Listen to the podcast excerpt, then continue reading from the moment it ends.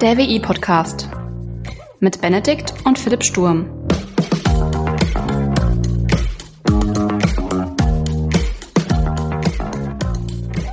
Hallo und herzlich willkommen zur elften Folge des WI-Briefings. Mein Name ist Benedikt und ich spreche heute mal wieder über Linux.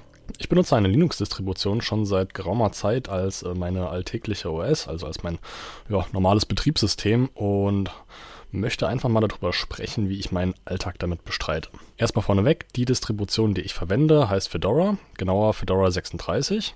Weil ich aber teilweise auch noch auf Windows-Anwendungen äh, angewiesen bin, habe ich mir Fedora als Dual Boot äh, zusätzlich zu Windows 11 eingerichtet. Das hat den Vorteil, dass sowohl meine Windows-Partition als auch meine äh, Fedora-Partition die volle Leistung meiner Hardware ausschöpfen können und ich somit keine Einbußen habe. Also alltägliche Aufgaben kann ich quasi voll performant machen und zusätzlich spart es auch noch Strom. Ich hatte auch mal versucht, diverse Linux-Distributionen in einer virtuellen Maschine laufen zu lassen und die regelmäßig dann als meine alltägliche OS zu verwenden.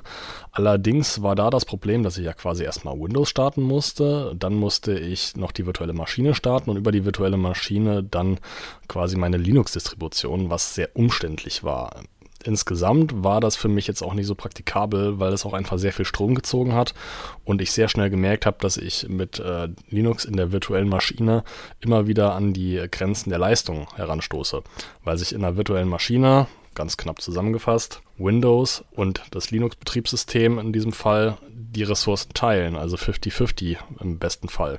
Damit habe ich nicht so gute Erfahrungen gemacht und habe deswegen für mich gesagt, okay, ich riskiere mal ein Dual Boot. Ähm, ich gehe jetzt nicht so genau auf den Dual Boot ein, da gibt es viele äh, Quellen im Internet, also vor allem auf YouTube, wie man sowas macht. Allerdings sei gesagt, dass Windows das überhaupt nicht mag, wenn man äh, sich versucht, Dual Boot einzurichten und mitunter mal Zicken machen kann. Also in meinem konkreten Fall, ich hatte Schwierigkeiten mit dem BitLocker, der äh, mit Windows 11 mitkam.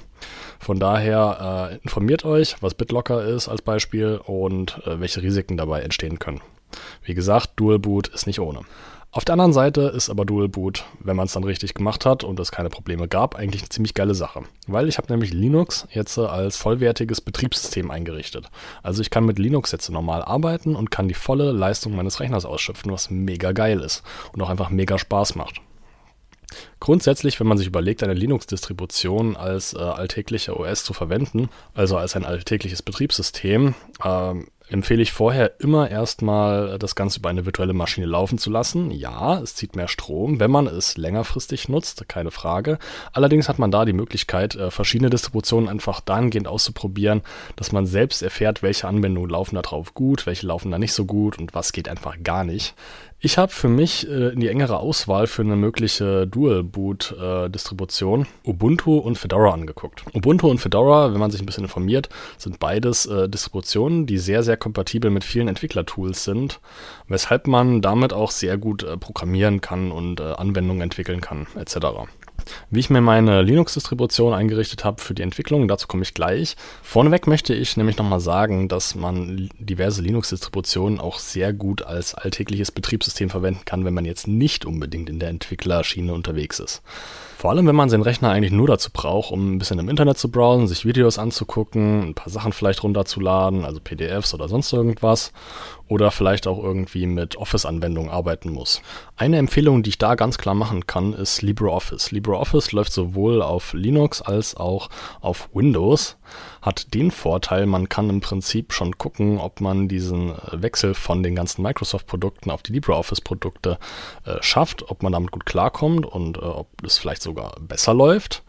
Auf alle Fälle kann man mit LibreOffice schon auf Windows ein bisschen rumspielen und experimentieren und gucken, ob das was für einen ist. Was auch noch eine gute Möglichkeit für Office-Anwendungen sind, sind äh, Google-Produkte, sowas wie Google Docs oder Tabellen. Da kann man nämlich beispielsweise ganz entspannt Dokumente äh, und Vergleichbares bearbeiten. Kommen wir mal zu den etwas spezielleren Sachen, die gerade ich in puncto Programmieren äh, etc. verwende. Ich persönlich arbeite viel mit Microsoft SQL Server und C Sharp, also mit dem .NET Framework. Eine Sache, die ich da an dieser Stelle erwähnen muss, ist, dass Microsoft SQL Server theoretisch auf Ubuntu und äh, Fedora oder anderen Red Hat Enterprise äh, Distributionen ganz gut laufen würde oder laufen kann. Allerdings hatte ich mit Fedora ein bisschen Schwierigkeiten, weswegen ich mir einen kleinen Trick überlegen musste.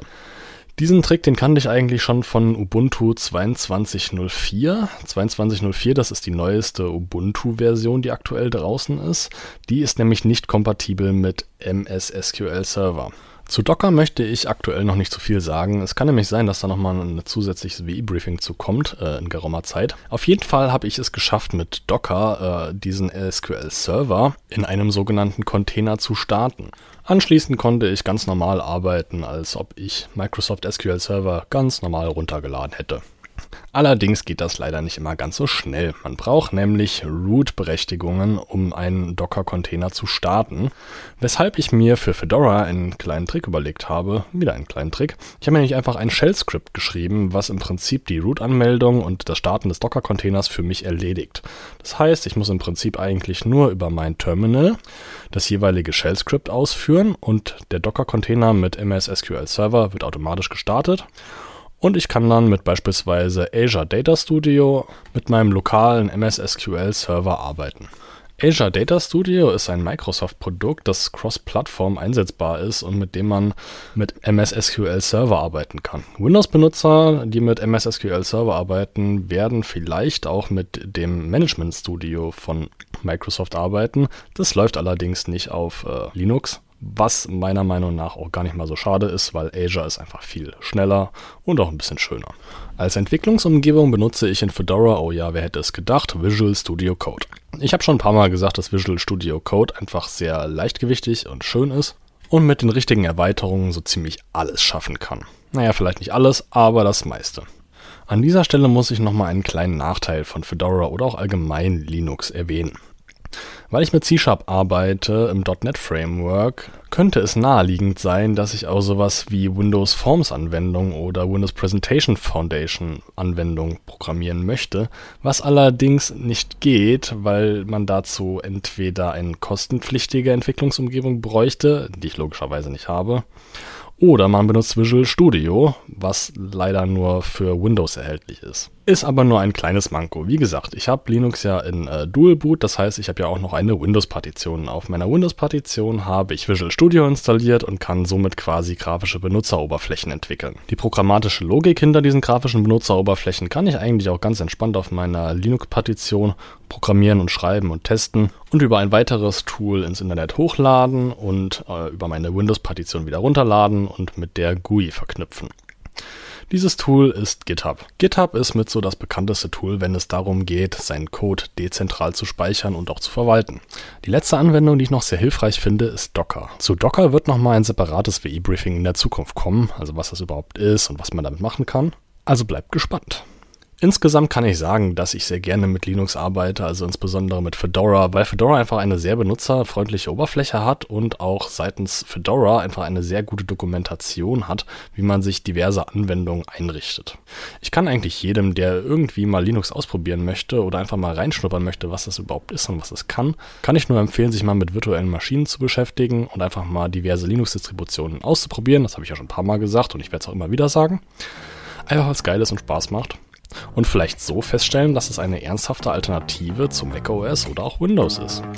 Das soll es auch schon gewesen sein. Wir hören uns dann beim nächsten Mal im WI-Podcast mit Philipp. Bis dahin, ciao.